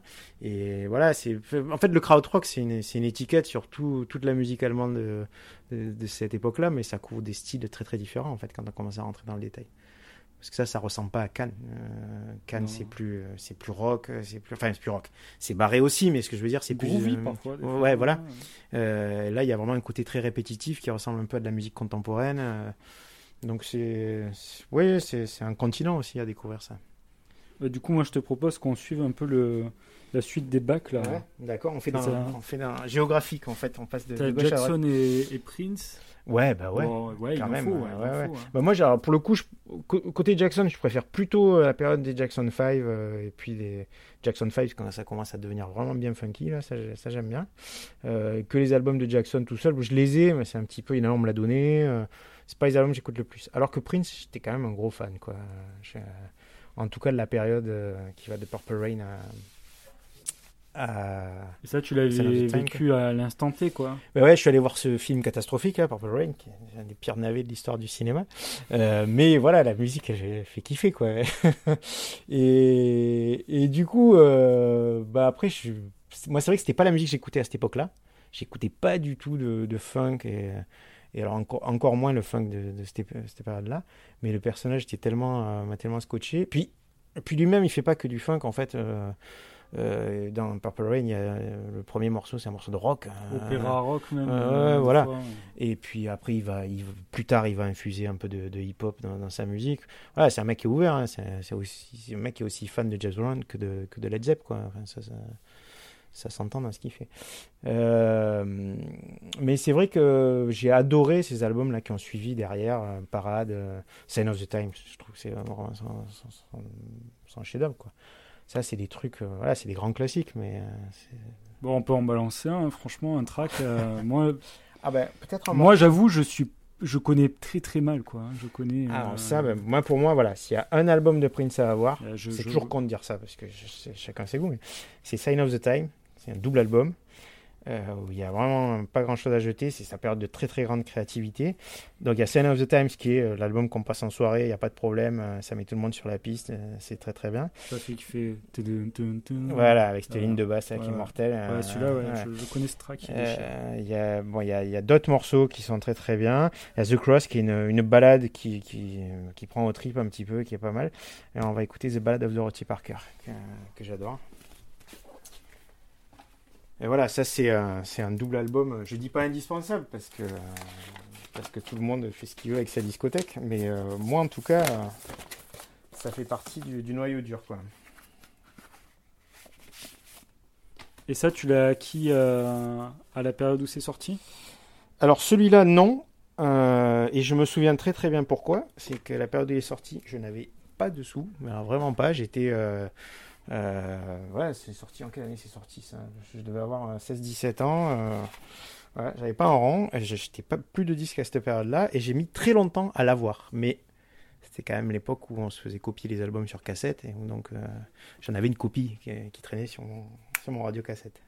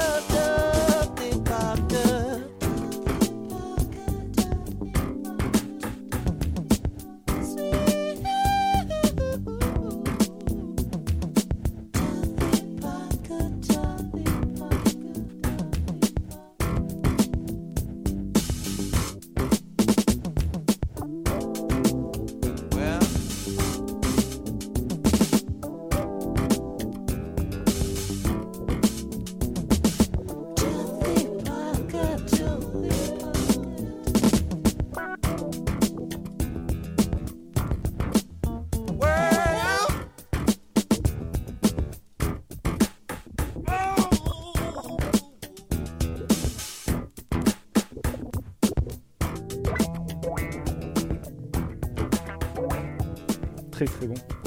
Mais samplé par de la soul. Ouais, ouais, ouais. Donc du coup, euh, ben, on, va, on va passer du hip-hop. ouais, on va au hip-hop. Et le hip-hop, euh, c'est un truc que t'as as aimé euh, direct quoi, ouais, mais alors, il y a eu, il y a eu deux périodes en fait. Je l'ai aimé direct à l'époque où c'est arrivé, c'est-à-dire que j'ai écouté mais vraiment les, les Rappers Delight, compagnie, tout début. quand, euh, moi, je regardais pas trop euh, HIP, HOP, la mythique émission française, parce que c'est une période où j'avais pas la télé non plus, où mes parents n'avaient pas la télé. Mais euh, voilà, j'aimais bien au, début, puis j'ai un petit peu décroché parce que je me suis intéressé à d'autres musiques et tout ça. Et puis j'étais pas dans un milieu très hip-hop aussi, je fréquentais pas des gens qui en écoutaient. Comme on se refilait des, trucs par cassette, c'est important d'avoir des copains qui en écoutent pour, se tenir au courant. Et puis j'y suis revenu, bah, je suis revenu grâce au cinéma, grâce au film de Spike Lee, euh, euh, Do, the, Right Thing, euh. où j'ai pris euh, Public Enemy dans la face, quoi, et, et je suis, ce qui est devenu mon groupe préféré de hip-hop. euh, Fight the power. Ouais, ouais. Non, mais pas que ça. En fait, j'aime vraiment beaucoup ce groupe par leur côté bordélique, enfin leur côté euh, euh, où, où c'est plein de samples, c'est plein de sons, et une espèce de confusion, et en même temps, ça reste hyper énergique, quoi. C'est pas, c'est pas dilué. Il y a un côté Euh, punk. euh, Ouais, ouais, c'est ça. C'est, à la fois très politisé, très, euh, très, ouais, très, très sec dans la manière dont c'est, dans ses produits. Donc, ce qu'on peut comparer un peu au punk, ouais, effectivement. Ouais, ouais, il y a un truc qui me plaît beaucoup dans l'énergie et la... ça sent pas la rébellion préfabriquée, quoi. C'est pas, c'est pas le genre de chanteur engagé euh, qui va, euh, qui va faire de la déco, quoi. Euh, voilà. On va pas participer aux enfoirés. Quoi. Ouais, voilà, c'est pas le genre. Et donc voilà, moi j'ai adoré et j'adore encore ce groupe. Et après, j'ai pas une culture euh, très très calée en hip-hop, d'autant plus que euh, voilà, récemment, euh, je, je peux dire que je connais pas grand-chose de ce qui s'est passé dans le hip-hop ces dix dernières années, quoi. Donc, euh, Et, les Public Enemy, tu, tu les achetais au moment des, des sorties ou euh, Alors, euh, ben, celui-là, là, euh, celui où il y a Fight the Power, justement, euh, Fear of a Black Planet, j'ai acheté dès que je l'ai pu, euh, dès que j'ai vu le film, en fait. Les autres, je les ai trouvés après coup, même le Yobam Rush, Rush de, Show, je l'ai acheté en Angleterre la dernière fois que je suis allé. Donc, c'est ça aussi, c'est des trucs, ça commence, c'est pas très coté, mais ça com- commence à être un peu, un peu cher dans les magasins de disques, quoi. Donc, tomber dessus sur des Ouais. gens euh, qui pratiquent des prix normaux parce que si on réfléchit c'est quand même des albums qui sont vendus euh, à des millions d'exemplaires quoi donc c'est pas normal qu'ils soient chers Il y, en- il y en a eu plein, donc euh, normalement il devrait en rester plein. Et c'est moi, c'est un truc que j'ai du mal à comprendre. Que sur un pressage euh, rare d'un truc ou que sur des petits groupes, les disques soient chers, c'est normal. Parce que parce qu'il n'y en a pas beaucoup d'exemplaires dans le monde. Sur des trucs comme ça, ça me fait toujours un peu mal euh, de. Tu dis qu'il y a une arnaque dans, dans le truc, quoi. Bah ouais. Pourquoi, euh, euh, pourquoi ils sont aussi chers alors que il il s'en est publié euh. Alors bon, là on est un peu à la fin du vinyle, donc sur les, les derniers albums ça se comprend un petit peu plus, mais euh, mais sur les premiers c'est pas normal quoi. Surtout que les États-Unis euh, ont continué à faire du vinyle bien après euh, l'arrivée du CD, donc euh, euh, ne serait-ce qu'en import, on peut en, on peut en trouver quoi. D'ailleurs les disques sont moins chers aux États-Unis, mais il faut aller chercher quoi. Est-ce que Ouais. tu as un track là en particulier en tête ou, De euh, Public Enemy ou d'autres choses? Comme tu, comme tu le sens, hein, si tu as. Bah, Si t'as une curiosité autre. euh, Tu connais Schooly D hmm, Euh, Lui aussi, j'ai découvert par le, par le cinéma. C'est un, c'est un rappeur new-yorkais et c'est un Abel Ferrara, le réalisateur Abel Ferrara est fan de Schooly D et a mis dans, dans certains de ses films, dont en particulier euh, King of New York. King of New York, Voilà. là, avec euh, Christopher euh, Walken. Ouais, voilà. Et euh, voilà, c'est un- c'est pas non plus underground, mais c'est un peu moins connu que Public Enemy et c'est, ça vaut le coup quoi. Ça Ah, il joue pas un chef de gang non Je sais pas s'il y est dedans. Je sais, ah je sais non. pas s'il est dans le film. Je sais que ses morceaux sont dans le film, Ah, mais je sais pas si lui il est, il est dedans. Mais comme quoi, le, le cinéma pour découvrir de la musique, c'est pas mal. hein. bah ouais. quand même des gens qui, euh, qui font découvrir des. Ouais. Après, bon, lui, euh, il fait pas des BO. C'est vraiment, c'est vra- c'est vraiment Ferrara qui l'a intégré à son, à son film. Quoi. Et la BO de son film sur DS4, ça a écouté? Non, j'ai pas vu le film non plus. Moi non plus. Ça me manque pas. Oui, je suis pas super curieux de celui-là. Ferrara vieillit pas très bien. hein. C'était Ouais. des meilleurs films avant. Alors, ok, on va mettre. un- Et il a clippé euh, Mylène Farmer aussi. Ah ouais Oui. J'ai zappé, je crois que c'est mon cerveau Ouais. à, à zapper des trucs. Quoi. Bon, on dédicace ce morceau à, à tous les fans de Mylène Farmer qui achètent ses disques vinyles encore. Il y en a beaucoup. Beaucoup, on le sait. Ouais, c'est celui-là.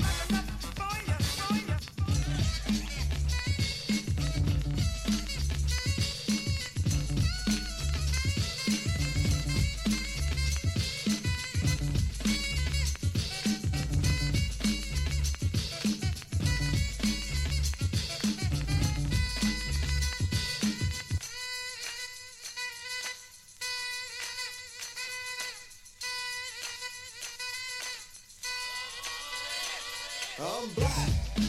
Two down.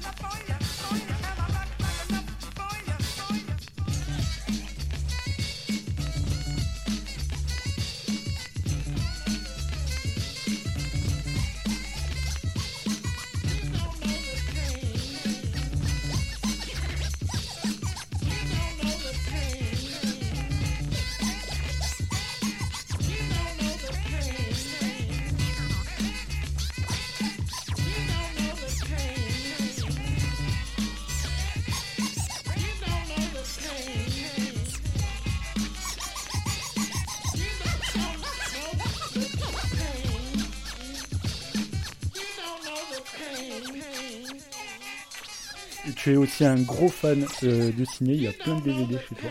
Et il y a des affiches euh, de films, enfin il y en a une surtout là qui m'a marqué. C'est un film que tu adores. Ouais, c'est, c'est alors en français, il y a un titre crétin, c'est Les frissons de l'angoisse de Dario Argento. Euh, Le titre euh, original est beaucoup plus joli, c'est Profondo Rosso, donc Rouge profond. Euh, c'est un film d'horreur euh, des années 70 et Dario Argento c'est un, réalisateur. Il y a beaucoup de gens qui aiment pas parce que ses scénarios partent dans tous les sens et tout ça, mais, visuellement c'est, à tomber par terre. Et puis, euh, puis c'est une des rares personnes qui me fait vraiment peur au cinéma. moi. Même, même maintenant que je connais un petit peu tous ces, tous ces trucs, quoi. tous, ces, tous ces effets, bah, ils continuent à m'impressionner, quoi. Et tu as la BO. Ouais. Donc on va retourner sur les Allez, on repart en BO Ah ouais, moi ça. Bah, je me dis, c'est trop beau là, t'as les deux passions réunies. Toi, tu. Parce que tu, tu bosses quand même euh, autour du cinéma, il faut le dire. Ouais, ouais, mes activités euh, professionnelles sont beaucoup autour, de, beaucoup autour du cinéma. Donc, euh, c'est aussi pour ça que j'ai beaucoup de DVD, c'est que je m'en- sers pour, pour travailler. Mais c'est vrai qu'à la base, c'était une passion comme la musique. Maintenant, c'est vrai que j'ai plus tendance à, à privilégier la musique. Je vais beaucoup moins au cinéma qu'avant. Le cinéma a plus un aspect professionnel pour moi et euh, ça reste euh, quelque chose que j'aime, mais j'ai pas ce rapport euh, que j'ai pu avoir à une époque à aller euh, voir plusieurs films par semaine. euh, Voilà, c'est alors que la musique, ça, ça, ça ne baisse pas. Même en vieillissant, c'est pire presque. Tous les matins, t'as un petit réflexe, t'allumes la platine ou... Les matins, dans la journée, c'est euh, c'est pas c'est pas lié à un moment en particulier. euh, surtout que le matin, j'aime bien euh, j'aime écouter la radio. J'aime bien me reconnecter un petit peu avec le monde progressivement. Mais mais par contre, oui, si j'écoute pas de musique dans la journée, ça me manque quoi. J'ai du mal à vivre sans musique quoi. Et puis et puis j'ai du mal à, à, à ne pas aller chercher de, de nouvelles choses aussi quoi. C'est bien, j'ai plein de disques, euh, il y en a que je connais pas à fond, donc euh, je pourrais me contenter de ça. Mais c'est vrai que j'ai un appétit, quoi. J'ai un appétit constant. Alors on y va? On, Bah ouais. on va écouter. bah, donc dans- sur la BO de Profondo Rosso, il y a, il y a le morceau qui est très connu euh, euh, parce qu'il est dans toutes les compiles, euh, soit sur Dario Argento, soit au-delà. Donc c'est les Goblins qui composaient leur musique, c'est un groupe des années 70. Un peu, on dit un peu prog rock, mais euh, euh, ça n'a pas le côté euh, virtuose, euh, étalage de virtuosité du prog rock. C'est un, un groupe qui, qui a un peu de groove aussi. Et donc je vais pas mettre celui-là, je vais mettre un morceau qui s'appelle Death Dies parce que bah, parce qu'on l'utilise dans un de nos cinémix euh, avec Twin Selector. Et euh, voilà, c'est un morceau qui est super et qui est moins connu.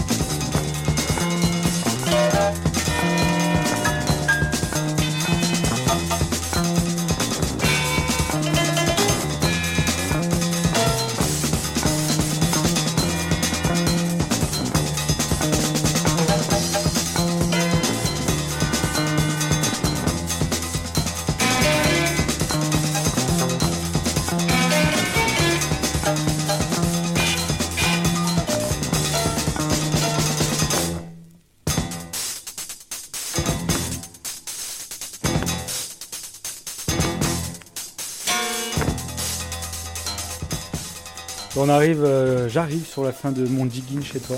Ouais. Ça fait déjà. petit moment, quand même. Ouais, ça va faire 3 heures. hein. Voilà. Merci de m'avoir accueilli Ouais, euh, c'est parce un plaisir, qu'on c'est un se plaisir. connaissait pas du tout. Pas du tout, Je me suis permis de t'ajouter euh, en ami sur Facebook, comme on dit, euh, au culot. Et euh, tu as répondu euh, du tac au tac euh, presque. Ouais, ouais, mais moi je suis allé écouter les émissions tout de suite et euh, enfin, voilà, le concept est super quoi. Je te laisse le disque de la fin. Ouais, bah là c'est un truc un peu plus personnel. euh, c'est un groupe euh, de la fin des années 80 euh, qui a beaucoup compté pour moi quand j'étais justement euh, rivé sur la, pop anglaise. Donc il y avait les Smiths qui étaient un groupe phare de cette période-là. Il y a un groupe un peu moins connu qui assure la transition vers la, vague de Britpop qui va arriver dans les années 90. Enfin, il y aura Blur, Oasis et compagnie. qui me semblait beaucoup plus doué au niveau du songwriting. C'est un groupe qui s'appelle The House of Love. Euh, voilà, qui a eu un peu moins de succès que, que les autres et que moi j'aime beaucoup. Et ça, c'est issu de leur euh, tout premier album. Alors, il n'y a pas de titre sur leurs, leurs trois premiers albums, n'ont pas de nom, ils s'appellent tous The House of Love. C'est- pratique, ça, pour, euh, pour, pour le- trouver. pour- pour les retrouver. Voilà, bah, en fait, on les repère à la pochette, quoi. Ou, au- ou au single, qui, le single s'appelait Christine, mais je vais pas mettre Christine. Je vais mettre un truc qui s'appelle Love in a Car. Merci Yann. C'était J'irai diguer chez vous. Ciao ciao et à bientôt pour d'autres aventures en micro-sillon.